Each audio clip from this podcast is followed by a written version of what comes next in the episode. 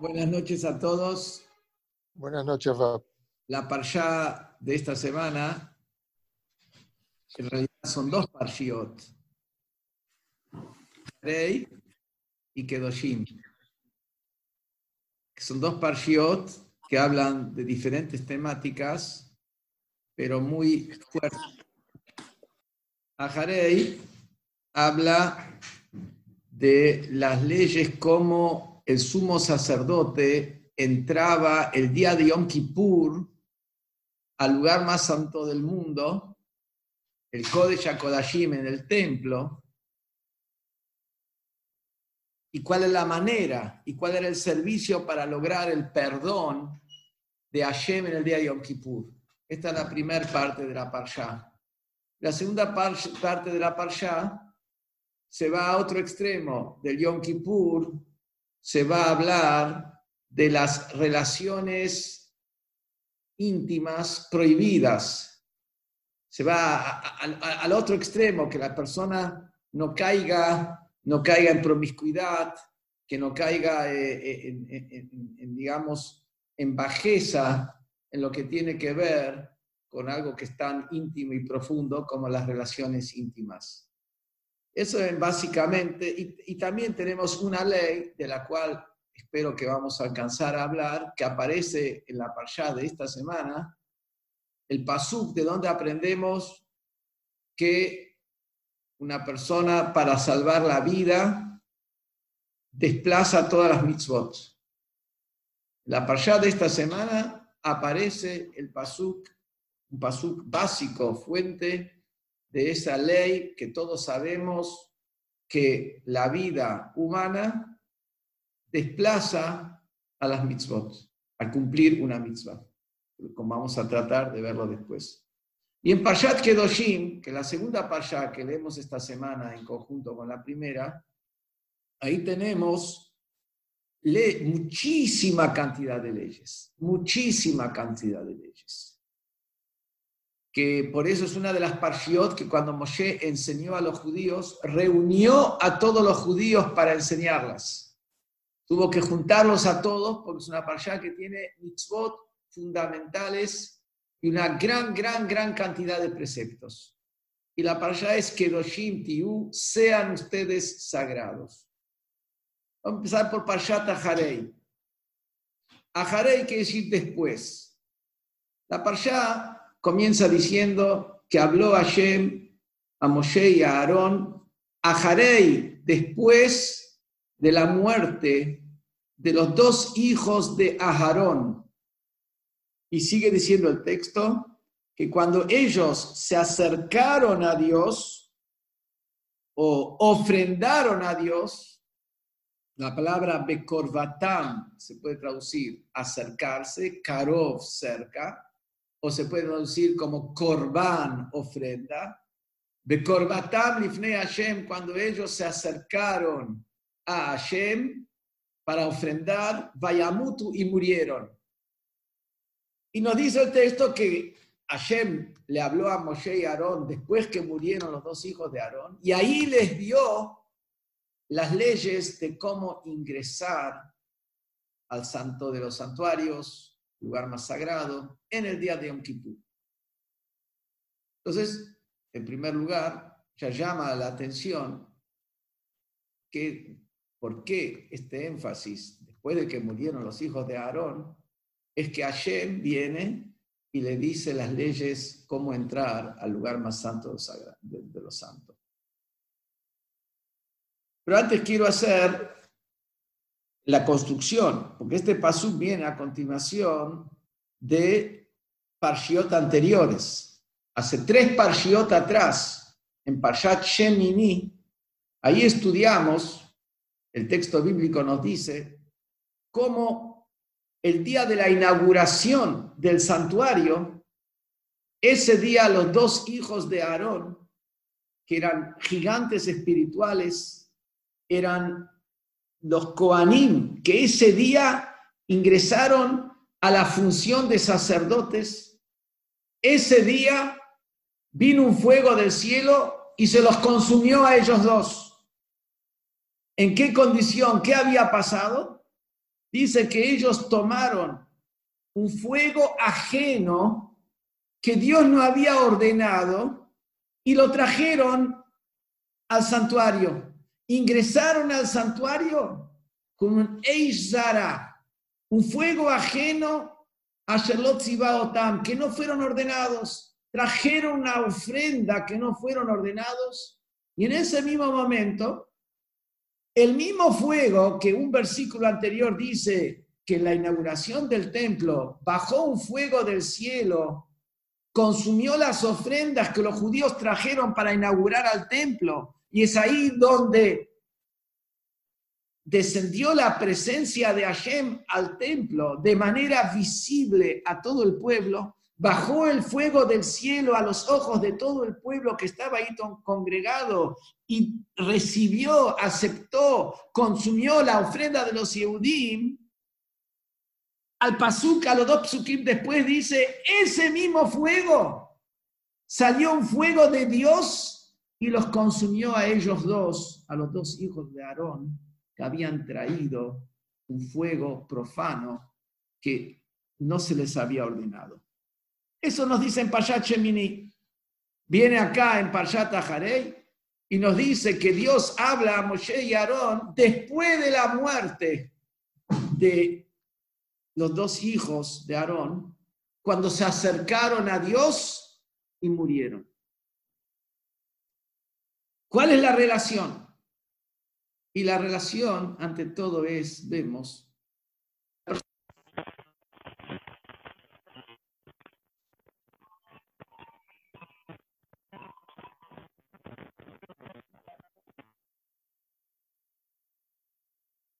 poder conectarse más a Hashem.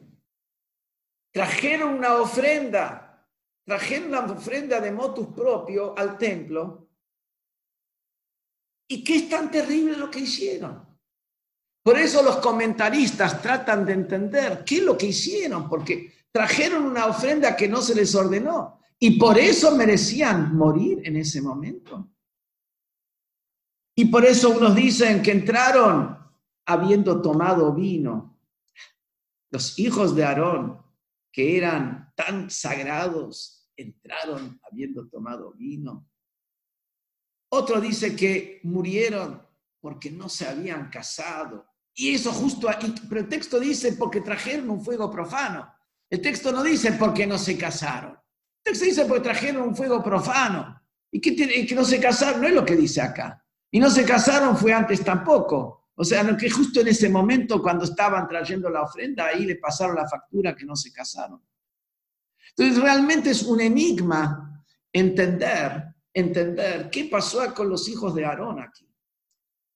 Pero eso mismo, que dice que el mismo fuego que bajó del cielo primero para revelarse en el santuario, ese mismo fuego que bajó del cielo y consumió las ofrendas, las mismas palabras usa el texto para decir es el fuego que consumió a los dos hijos de Aarón. Es el mismo fuego. Dios baja a, revelarse en el altar, en el santuario del pueblo judío, poner su presencia a la Shina en el pueblo judío, un acto de total santidad. ¿Es el mismo fuego acaso que el que viene a consumir a dos personas que ingresaron, parecería como que violaron el, lugar sagrado o que habían pecado. Es el mismo fuego. ¿Cómo se entiende eso?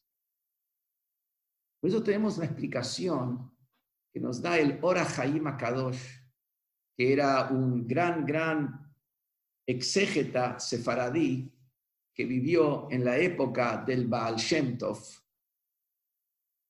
Y muchas historias del Baal Shem Tov y el Ora aunque el Baal estuvo en Rusia, en Ucrania, y el Ora estaba en Israel, había conexión, había conexión entre los dos. El Baal quería encontrarse con el Ora viajó, empezó a viajar a Israel y en la mitad del camino se volvió de vuelta a Mezibus, el Baal Pero el Ora era un gran, gran cabalista, muy sagrado, el Ora Haim explica algo y que después es muy desarrollado, muy desarrollado por el Hasidut. Cuando estuve en Rusia, en Rusia en 1985. Sacamos de ahí, de Rusia, eh, varios manuscritos de textos hasídicos que estaban ahí en Rusia, manuscritos de 100 años, de 200 años, que estaban ahí y los sacamos de Rusia para que vengan, a, digamos, a, al mundo abierto, donde lo van a poder publicar y lo van a poder eh, difundir. Y ahí, entre esos manuscritos, me acuerdo, porque yo preparé un índice de, uno de los libros de esos manuscritos, había un, todo un, escrito del Rebel Tzemach tercer Rebe de Jabat, explicando cada uno de los términos usados por el Ora al explicar este suceso, este episodio de los hijos de Aarón que mueren con un fuego que viene del cielo cuando ellos ingresan trayendo un fuego ajeno. ¿Y qué dice el Orahaim? El Orahaim dice así, que los hijos de Aarón entraron en un éxtasis y usa ahí una terminología de, donde con varias palabras ilustra el nivel de goce, de deleite espiritual de deshacerse frente a la presencia de Hashem, entraron en un éxtasis total y fueron como chupados por la divinidad. ¿Qué quiere decir? Esto no es simplemente, eran dos personas que violaron, no, no, no, no, no. Estamos hablando, eran gigantes espirituales que estaban con un deseo extraordinario de unión con la divinidad. Al ver que la presencia divina se revela ahí abiertamente bajo el fuego, entran ellos con su ofrenda para unirse con esa presencia divina y fusionarse totalmente con la divinidad. Por eso el texto dice, Mot, después de la muerte de los dos hijos de Aarón, de Corbatán Lifnei Hashem, que ellos se acercaron a Dios, Vayamutu y, y murieron. Dice dos veces la palabra murieron. Dice primero después de la muerte de los hijos de Aarón. Después dice cuando se acercaron a Hashem y murieron. ¿Por qué dice la segunda vez murieron? Explica el, el Orahaim, porque el acercamiento a Dios hizo que se vayan del mundo. No es que ellos simplemente murieron. Es el Korbatam Lifne ese acercamiento a Hashem es el que hizo que ellos se vayan. Por eso están las opiniones que dicen que fueron castigados ¿por qué? Porque no estaban casados. ¿Qué representa eso? Que no estaban casados representa que ellos tenían una tendencia de abstraerse de la vida en este mundo. Tenían una tendencia total de desconectarse con todo lo físico para unirse con la espiritualidad máxima. ¿Qué quiere decir que entraron habiendo tomado vino? Tomado vino acá no se refiere literalmente que entraron tomando vino. Entraron como en una posición como la persona cuando toma vino está como high, vamos a decir, toma un buen vino y tomó la cantidad, etc. Está más allá, está más elevado, está por encima. Ellos estaban más allá, entraron. Y eso es considerado algo incorrecto. ¿Cómo algo incorrecto? Quieren fusionarse con Hashem, quieren unirse con Hashem. ¿Qué ¿qué más se puede? ¿Por qué nosotros no estamos con este deseo? No estamos con este deseo porque somos materialistas. Estamos con este deseo porque somos ególatras. E-, ese es el motivo. Pero real, esto, ellos, si estaban con un deseo de fusionarse totalmente con la Shejinah, en realidad esto debería haberse, haberse visto como algo positivo. Sin embargo, es positivo a medias. Y acá vamos a por qué es que Hashem viene y le dice a Moshe y a Aarón, de esta manera va a entrar a Aarón al Kodesh, al lugar sagrado. trayendo estas ofrendas en tal día, de tal manera. ¿Qué quiere decir? Es verdad que el hombre tiene que buscar la máxima unión con lo divino, pero esa unión con lo divino tiene una manera como se realiza. Esa unión con lo divino está armado de una manera tal que el resultado de esa unión no sea que el hombre se vaya de la tierra, sino que el resultado de esa unión con Hashem implique después volver a tierra y santificar la tierra. Y quiero explicarlo mejor. Por un lado, encontramos en Pirkei Avot que dice, Balkorjaja Tajay. Vos vivís a la fuerza.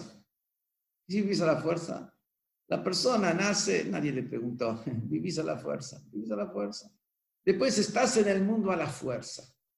Después sigue diciendo el mismo Pirkei dice, Tamet, a la fuerza te vas del mundo. ¿Qué, quiere decir? A la fuerza vivís y a la fuerza te vas del mundo. De un sentido más profundo quiere decir lo siguiente. En la de la persona se requieren dos actitudes contrapuestas. Por un lado, se requiere de la persona que la persona aspire a la máxima espiritualización, que la persona pueda superar su encierre dentro de lo físico, dentro de lo material, que la persona busque la máxima y más pura conexión con lo divino. Eso es lo que se espera de la persona. Como la tenemos en la Shemona Esrei, en la Midah, cuando rezamos todos los días, o cuando decimos el Shema Israel. Shema Israel, el momento, el momento que es extraordinario, momento álgido de la tefilá, donde la persona se tapa los ojos, por como no existe nada fuera de Hashem, Hashem Echad, no hay otra cosa, se tapa los ojos y él tiene en mente que se entrega totalmente hacia Hashem. Eso es lo que la persona tiene en mente, se entrega totalmente hacia Hashem. No hay nada más que eso, no hay nada más que eso. Ese es el punto máximo. Entrega total a Hashem, el momento que la persona dice Shema Israel todas las mañanas y Shema Israel a la noche, es el punto máximo de entrega, en lo que tiene que ser. Tiene que ser el momento máximo de entrega de la persona. Y esto, cada yudí tiene que decir el Shema a la mañana y cada yudí tiene que decir el Shema a la noche. Esto no se lo pide de los grandes tzadikim. Esto se lo pide de todos los yudí. Una mitzvah de la Torah, uno de los 613 preceptos de la Torah, es el Shema Israel a la mañana y el Shema Israel a la noche, igual como un precepto de escuchar shofar en Rosh Hashanah, hay un precepto de estar en la Sukkah en Sukkot, hay un precepto de comer matzah en, la, la, la noche del Seder. Así hay un precepto de decir el Shema todos los días, a la mañana y a la noche. ¿Y en qué consiste este precepto? Este precepto consiste en que la persona asume la autoridad, soberanía absoluta de Dios. No hay nada fuera de Él hasta tal punto que yo tampoco no estoy. Yo me entrego. Yo me entrego totalmente. Me entrego totalmente. Hashem lo queja, vas a amar a Dios tu Dios. Bejol levavja con todo tu corazón. Bejol nafsheja con toda tu alma. Y si con toda tu alma entregas tu alma. Y después dice, mejor me odeja también con todos tus bienes. Eso es Shema Israel. Pero después de eso, decimos el Shema Israel, después del parrafito de Beafta et Hashem me lo queja, amarás a Dios tu Dios, Bejol levavja, Bejol nafsheja, Bejol me odeja. Seguimos el próximo párrafo en el Shema, Behayayim Shamoa.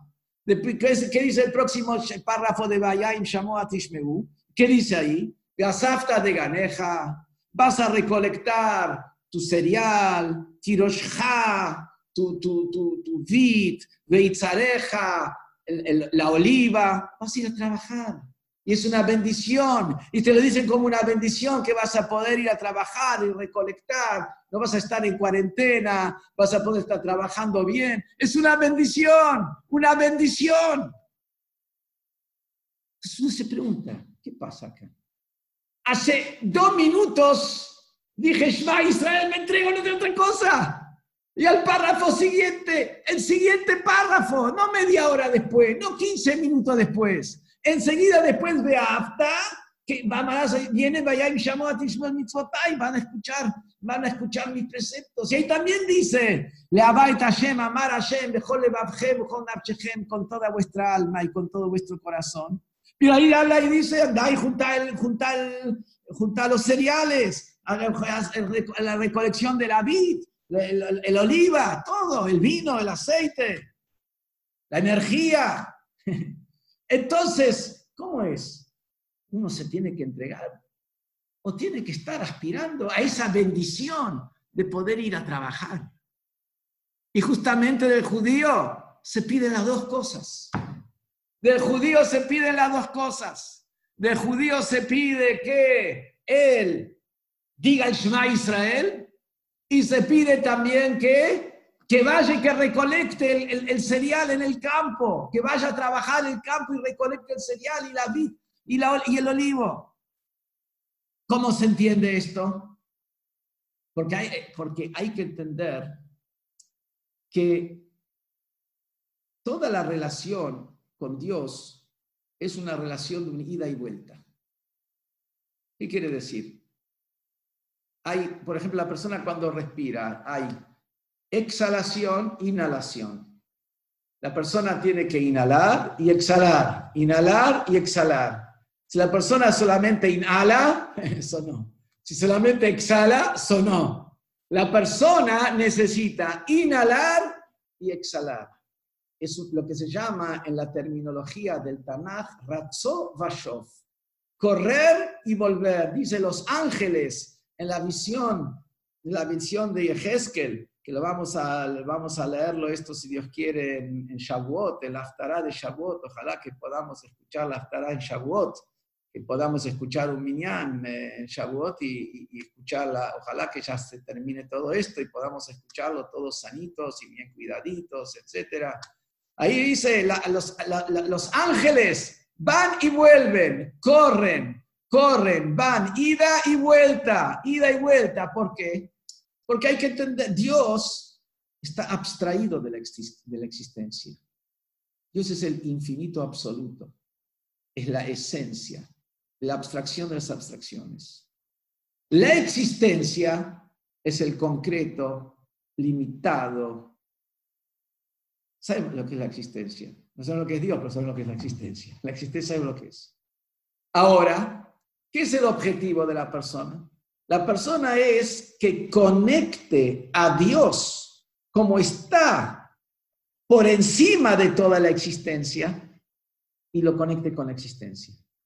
¿qué pasa? Si se va para arriba, no vuelve para abajo. Si se va para abajo, está desconectado de arriba. La persona que está en el Shema Israel y se entrega a Shem, pero después no va y no trabaja, no trae la santidad a la tierra, no trae la santidad al mundo. Él se quedó arriba en el cielo. Y ese no es el objetivo. El objetivo de la creación es que el hombre a través de su conducta traiga la santidad de Dios infinito aquí abajo a la tierra. Pero para poder traer la santidad de Dios infinito abajo a la tierra, uno tiene que estar conectado con Hashem infinito. ¿Cuándo se conecta con Hashem infinito? En el momento que dice el Shema, en el momento que hace la tefilá. Es el momento de esa conexión con Hashem infinito.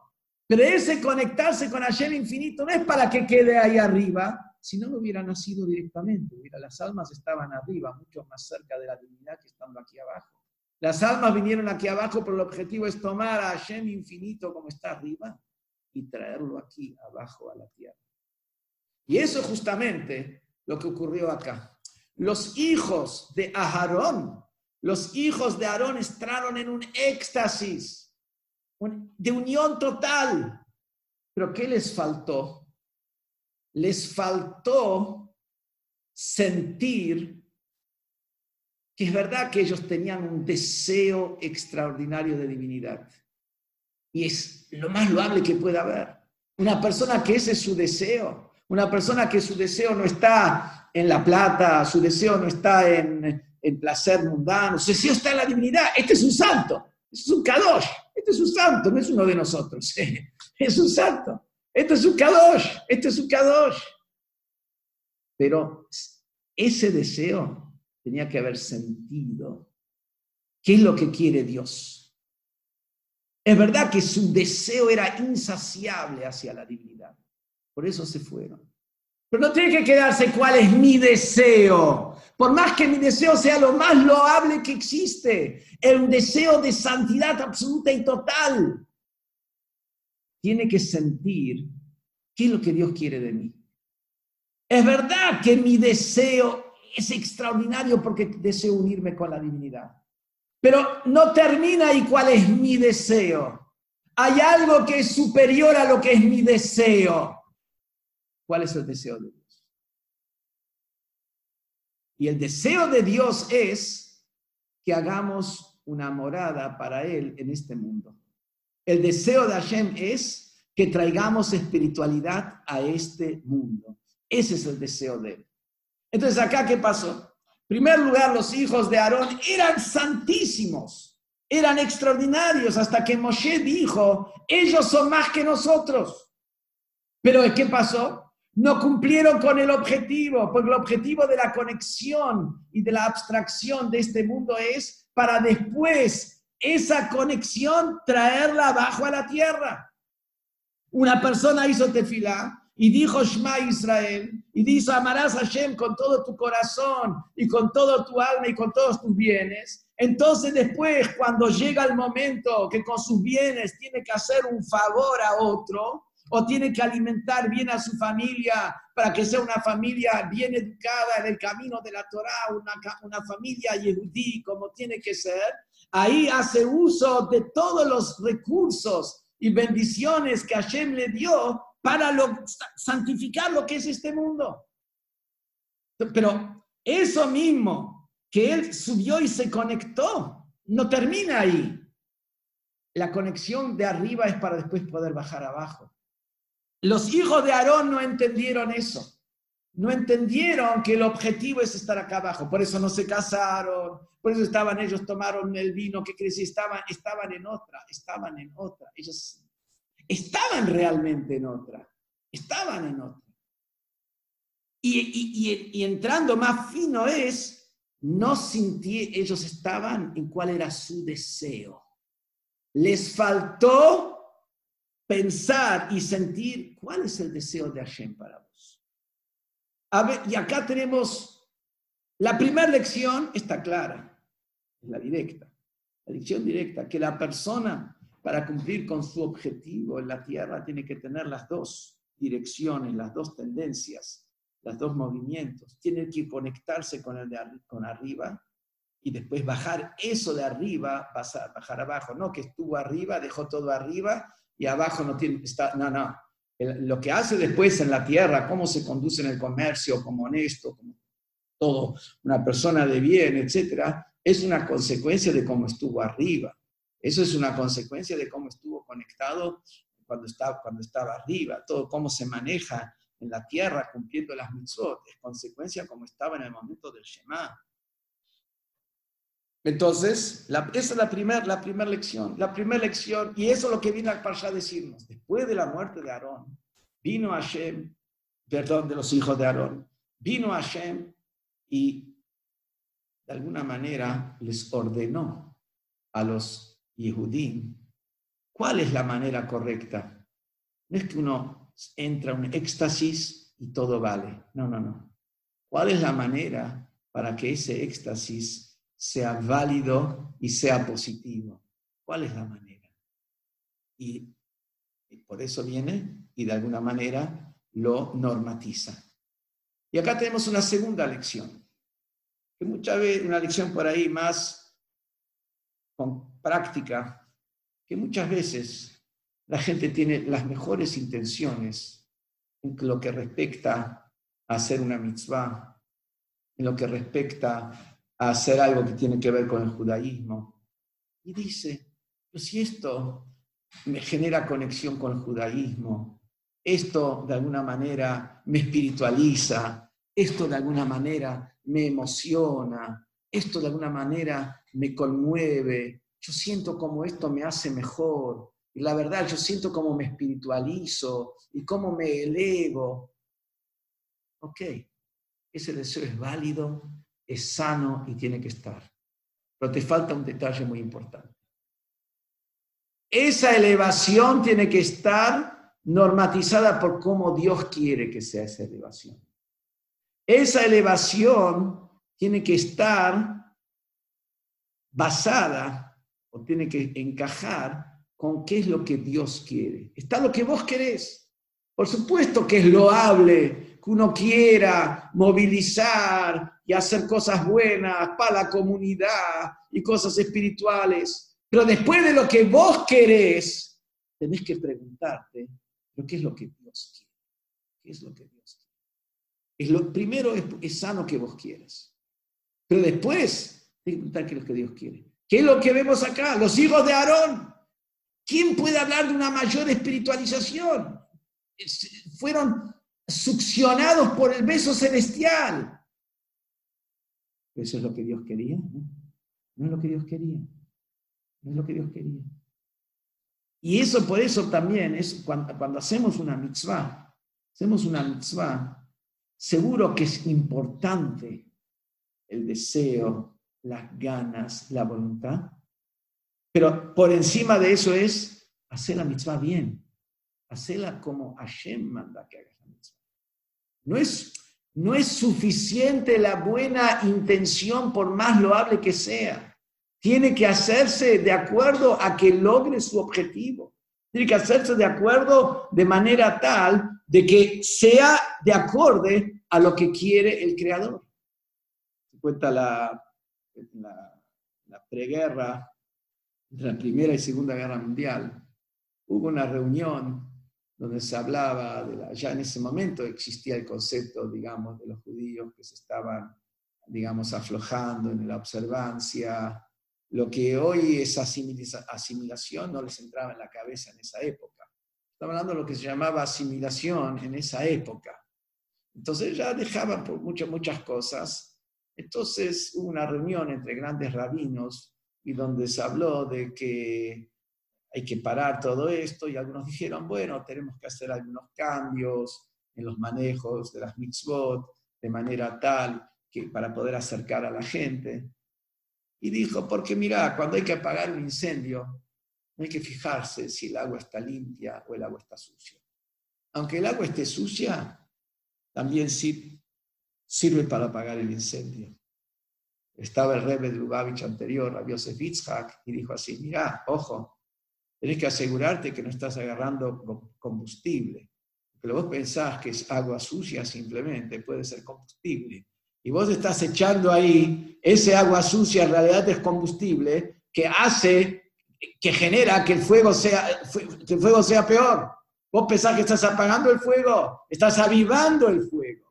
Y cuando vos querés de alguna manera fortalecer el Yahadut a través de, digamos, aflojar, a través de tergiversar, a través de cambiar cuestiones como Hashem mandó que se haga, con eso no vas a sostener al pueblo.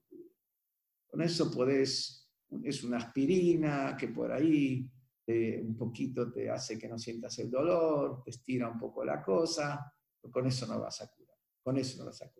Das mitzvot, transmitís mitzvot, como Hashem quiere, de esa manera fortaleces y fortificás. Ahí sí estás fortificando. Entonces eso tenemos en primer lugar en la Parsha.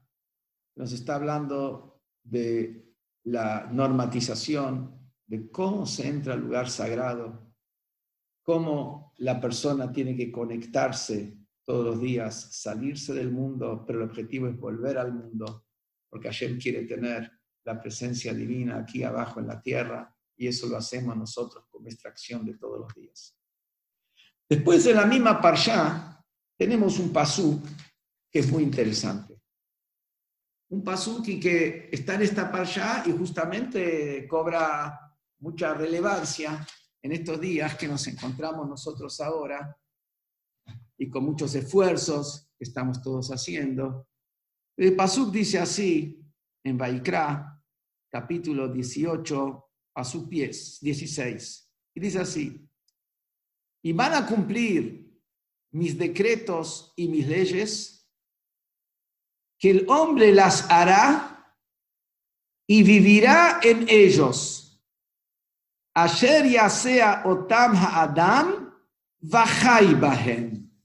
El hombre las hará y vivirá con ellos. Dicen nuestros sabios en el Talmud, vivirá con ellos, con los preceptos, no morirá con los preceptos. Y acá aprendemos que los preceptos son para dar vida. Los preceptos dan vida. Los preceptos son vida. Y los preceptos no pueden ser causantes de lo opuesto a la vida. Y por eso, cuando por ejemplo una persona para salvar su vida tiene que comer chancho, tiene que comer treif, sí, come treif. Yo tenía un tío que salió de Auschwitz y pesaba creo 24, 25 kilos, estaba así, así de flaco, y le dijeron que tiene que engordar y para engordar tiene que comer grasa de Hazer. Y mi tío comió grasa de Hazer para salvarse la vida. Pero y mi tío en Auschwitz, saliendo de Auschwitz, era un Hasid, era, y, era un judío observante, pero tenía que salvar la vida. Entonces comió ahí la grasa del chancho. Después, después era bien gordo. me acuerdo era gordo. Bueno, entonces quiero decir, lo mismo Shabbat. Lo mismo Shabbat. Si la persona, para salvar la vida, hay una persona que está, que está enferma con peligro de vida, se puede agarrar, llamar al médico, hacer todos los trabajos directamente, se lo puede llevar al hospital. Pasó una vez, no importa conmigo, con la hija mía, agarré la mitad de la calle, paré un taxi el Shabbat en el pleno 11 y la subí a mi hija un taxi y me fui al hospital. Así es, así es la ley. Que cuidar, salvar la vida de la persona, eso desplaza todas las mitzvot. Menos tres. Hay tres mitzvot que se aprenden del texto bíblico que son excepciones, donde la persona sí tiene que dar la vida y no transgredir. Una es no cometer adulterio, o sea, una persona no puede cometer adulterio para así salvar su vida. Estamos hablando de adulterio, las, o previsiones de relaciones íntimas eh, prohibidas capitales, Dos, la persona no puede hacer idolatría para salvar su vida. La idolatría está prohibida bajo toda circunstancia, aunque un Hazbe Shalom le cueste la vida. En tercer lugar, no puede, si a uno le dicen, mata al otro si no te matamos a vos, no puede matar al otro para salvarse. Sí puede defenderse, como también dijeron los sabios, el que te viene a matar a vos, amanece vos y matalo al otro. Estamos hablando de matar en defensa propia, que eso sí es un mandato de la Torah. Acá estamos hablando ir a matar a un tercero para salvarse la vida uno. Esas son las tres excepciones. Si no, todas las mitzvot se desplazan para poder salvar la vida. Y acá tenemos algo que es interesantísimo. Hay varios pesukim de donde se aprende que se, profana el Shabbat para salvar la vida. Uno de los pesukim está en la parsha de Kitisa, en el libro de Shemot, el libro de Shemot, en el capítulo 31, ahí dice cuando está hablando de la construcción del Mishkan, del santuario en el desierto, ahí dice, ah, pero, et Shabtotai Tishmoru, cuidarán mis Shabbat, cuidarán mis Shabbat, porque es una señal entre mí y entre ustedes para vuestras generaciones, para que sepan que yo soy Hashem el que los santifica. así dice, pero cuidará mi Shabbat, porque es una señal el Shabbat entre mí y ustedes, para que sepan que yo, Hashem, los santifico. De esta palabra que dice, tishmoru, pero, ojo, pero, mi Shabbat tienen que cuidar, aprenden nuestros sabios dos cosas. Una cosa aprenden, ojo, tienen que cuidar mi Shabbat. Acá está hablando que estaban construyendo el santuario para los judíos en el desierto. El primer santuario de los Yehudim, un año después de la salida de Egipto. Ahí iba a revelarse la presencia de Hashem que estuvo en el monte Sinaí se iba a revelar de manera permanente en ese santuario. Y ese santuario iba a dar fe que Hashem volvió a rehacer su relación con el pueblo judío después del pecado del becerro de oro, ya que eso mismo, que Hashem se muda de vuelta con los judíos, que sí que ya se arregló, se arregló entre Hashem y los judíos, se arregló todo, Hashem vuelve a vivir, a estar entre los judíos. Entonces podemos imaginarnos construir este santuario con todos los detalles, lo que representa este santuario, la significación que tiene este santuario, era una prioridad extraordinaria, prioridad extraordinaria. Sin embargo, dice, ojo, mi Shabbat tiene que cuidar. ¿Qué quiere decir? Mi Shabbat tiene que cuidar que no se construya el santuario en Shabbat.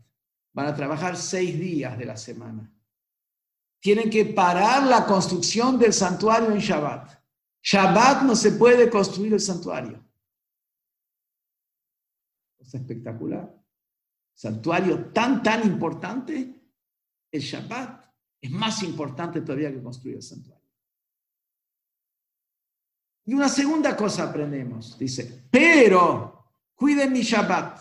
Tenemos una regla talmúdica, en el análisis bíblico, que cuando dice la palabra pero, está poniendo como, esto no es absoluto en todos los casos, es como hay alguna excepción. La palabra aj, alef haf, aj en hebreo, dice el Talmud, te, representa en el análisis bíblico que hay una excepción al caso, pero, o sea, esto no es total. Cuide mi Shabbat, pero no es total. ¿Por qué? Cuando hay que salvar una vida, ahí no cuida mi. Hay que salvar una vida, se desplaza el Shabbat.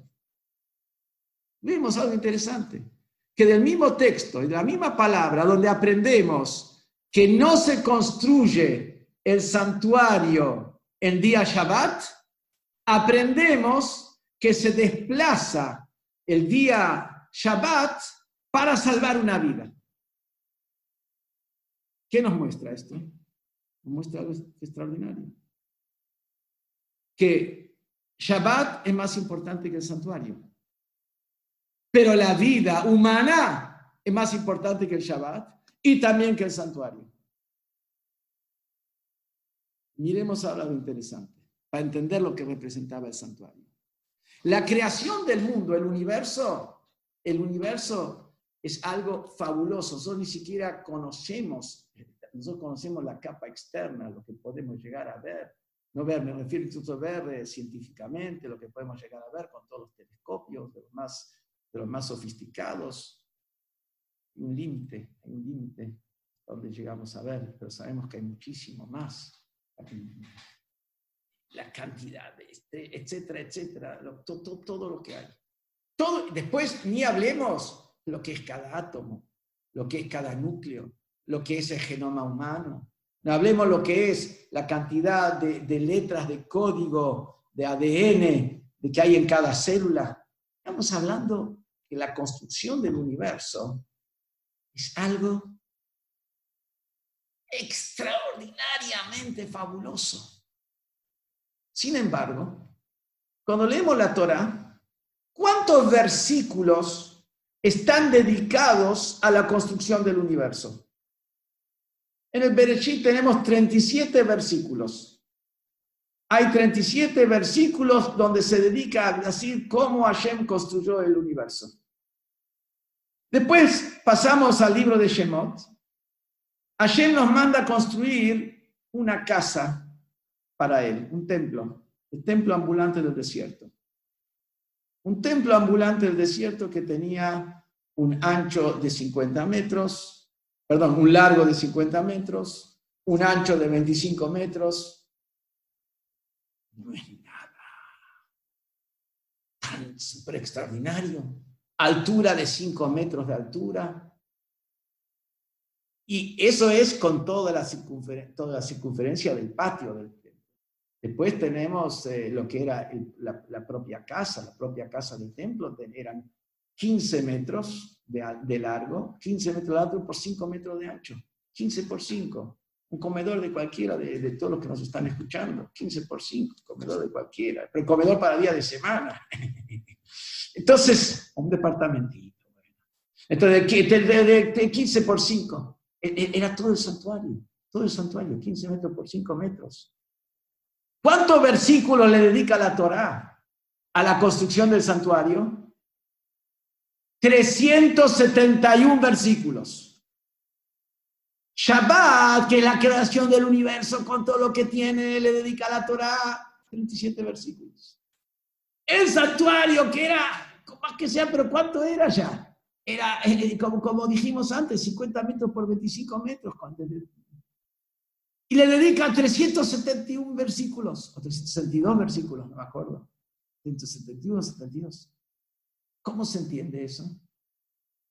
Es muy sencillo. A simple vista es porque el mundo, el universo, es la casa del hombre. El santuario es la casa de Dios. no es solamente la cuestión de la cantidad. La cuestión es quién va a residir ahí. El Mishkan, el lugar de residencia de la presencia de Hashem, dedica 371, 372 versículos el mundo, universo, que es el lugar de la residencia del hombre, hasta que el hombre lo convierta en residencia de Dios a través de su acción, tiene ahí en total 37 versículos. Que vemos entonces, tenemos mundo por un lado, después de ahí tenemos el santuario, la casa de Dios. Después tenemos Shabbat y decimos que Shabbat es desplaza a construir la casa de Dios. Que la casa de Dios es muchísimo más que lo que es toda la creación. Y después, ¿qué decimos? El Yehudí, la vida de un ser humano, desplaza al Shabbat. ¿Sabes lo que nos recuerda esto? Shema Israel Hashem Elokeinu Hashem Echad. ¿Qué quiere decir? La palabra Shema son tres letras. Shema es Shin, que quiere decir Shabbat, la Shin de Shabbat. Mem, Shin, Shema, Mem, es la Mem de Mishkan, el santuario del desierto. Ain, Shema se escribe Shin, Mem, Ain. Ain es Olam, mundo. Las tres cosas que dijimos, tenés el mundo, la Ain, Olam. Tenés el Mishkan, que es el santuario. Tenés el eh, Shabbat, que es la Shin. Shabbat, la Shin desplaza a la Mem. La Mem es superior a lo que es el Ain. Pero después de eso viene, eso es el Shema. Después de eso viene Israel. Ahí tenés el Yehudi. ¿Qué es el Yehudi? Desplaza a Shabbat, Mishkan y Olam. La vida del Yehudi, la vida del ser humano desplaza Shabbat, Mishkan y Olam. ¿Por qué? ¿Sabes por qué Israel? Porque Hashem Elokeinu Hashem Echad. Porque en Yehudi, el ser humano está ahí, la, es una sola cosa con Hashem. No es en honor a Hashem.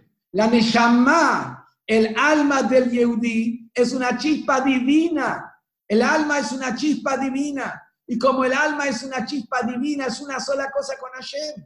Por eso desplaza el Shabbat. El Shabbat es para servir a Hashem. Mientras que el alma, la chispa divina, eso es una sola cosa con Hashem. Que eso es lo que dice acá el texto. Van a cuidar el Shabbat porque es una señal entre mí y ustedes para que sepan que yo a ustedes los santifico. ¿Qué quiere decir? Pero van a cuidar el Shabbat. Quiere decir, lo que, lo que el Shabbat es desplazado para salvar una vida humana, es una señal del que, hay entre mí y ustedes, que yo a ustedes los santifico. ¿Cómo Dios nos santifica a nosotros? Porque tenemos la chispa divina. Tenemos la chispa divina. Eso que de la vida humana desplaza todo es por, la, por esa chispa divina que se encuentra y, esa chispa divina cuando viene al mundo tiene que estar en el mundo, es una presencia de Hashem que está en el mundo. Y cuando se va una chispa divina es un ocultamiento extraordinario de la presencia de Hashem aquí en el mundo. Por eso la ley judía es que una vida no desplaza a la otra vida. Tenemos dos pulmotor, tenemos un pulmotor, tenemos un pulmotor y en un pulmotor, en un respirador, está enchufado un hombre de 80 años que ya vivió toda su vida, Baruch Hashem ya tiene bisnietos, Baruch Hashem. Y entra un pibe de 20 años, de 25 años, recién casado, con un enito de, de, dos años, Hasbe Shalom, que es una situación que necesita el pulmotor. No se puede desenchufar a este de 80, este ya vivió la vida para salvar al, al, al que tiene 25. Así la ley judía lo prohíbe. ¿Por qué? Porque este tiene chispa divina y el otro tiene chispa divina. Vos no podés entrar a evaluar. Los dos tienen la presencia de Hashem adentro. Y esto va más allá de tiempo, va más allá de espacio. Que una chispa divina esté abajo en la tierra un instante en el cuerpo es algo eterno, porque es chispa divina, tiene que ver con lo eterno, tiene que ver con la eternidad. Un instante de eternidad es eterno, igual como 10 minutos la misma eternidad. Entonces esto no se puede medir, no se puede medir lo que es una, una vida. Eso no se puede medir. Ojo, si llegan dos personas y todavía no se los puso en el pulmotor, ahí sí la Torá dice que se puede analizar quién tiene prioridad. Y, y en términos generales, la persona de la cual la comunidad, o sea, más gente tiene provecho, necesidad y utilidad, es la que tiene preeminencia antes, si ya está enchufado no, antes el que tiene preeminencia es aquel que su persona tiene más peso en el bien comunitario. Que no necesitemos, como se sabe, que había un rabino que una vez había una situación muy difícil y se puso a estudiar las leyes que tienen que ver con salvar vidas y todo eso. Pero todavía no había empezado la situación. Entonces le preguntaron, dijo, mira, el estudio de antemano, ¿sabes para qué? Porque por ahí no quiero que esto sea el motivo para el cual yo tengo que estudiar. Yo estudié para estudiar. Yo estudié para estudiar, no porque lo necesito. No quiero necesitarlo. Entonces lo hablamos, lo hablamos porque para estudiarlo y no necesitarlo hablarlo sin la necesidad. Y eso es justamente entonces que, lo, que, decimos acá, que las mitzvot fueron dadas para que viva la persona. que la persona viva con las mitzvot y no que muera por la mitzvot. Por eso es una cuestión absolutamente, como se dice, indudable, como es la ley judía, el salvar una vida y proteger una vida desplaza todo.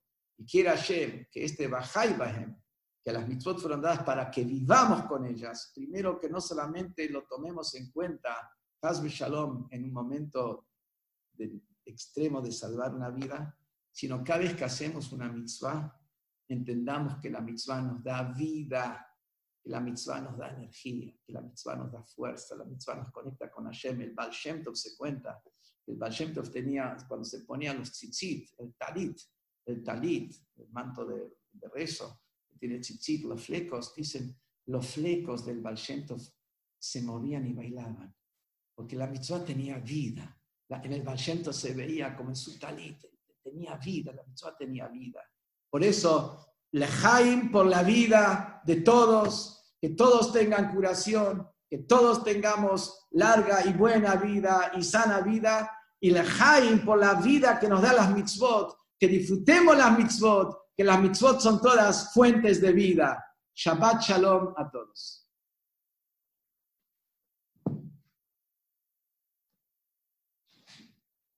No sé, no veo nada. Se medio chicato.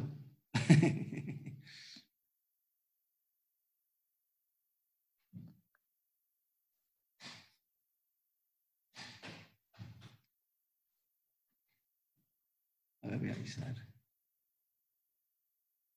Ah, no, cuando tocas el timbre. Cuando tocas el timbre. Amén, amén, amén, Rab. Gracias, gracias. Alzaco Bayo, Rabino, muy lindo. Gracias, Rab. Gracias. Gracias, Rab. Puedo contar una gracias, historia. Rab. Muy bueno. minutos. Cuento una historia. Cuento una historia que hace unos años atrás había un muchacho de Yeshiva que estaba, Dios libre y guarde, una, ya estaba en situación terminal. Estaba en situación terminal y no hablaba con nadie. Estaba todo el día tirado en la cama, mirando el techo, no hablaba con nadie. Los padres querían por lo menos hablar con él, despedirse con él en últimos momentos, pero no lo, no lo podían. Le trajeron a un rabino que se llama Tauber, de apellido, conocido.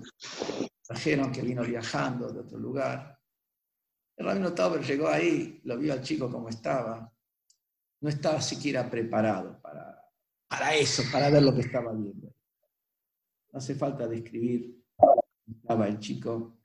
Se le entra el rabino Tauber a la habitación, está la madre al costado, el chico mirando así, fijo, no se inmuta con nada.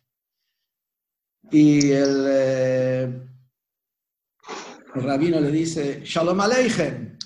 Y el chico no le contesta nada. Dice vuelta el, pa- el rabino, Shalom Aleichem. Y de vuelta el chico no le contesta nada. Y así dos veces más Shalom Aleichem, el chico no le contesta nada.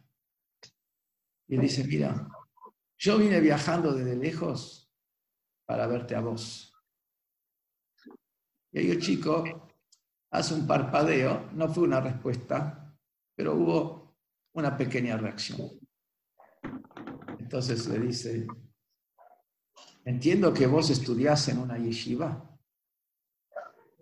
Y el chico hace un movimiento de afirmación así con los ojos. Entonces dice, te quiero preguntar, si una persona camina por la calle y le dicen, dame todo lo que tenés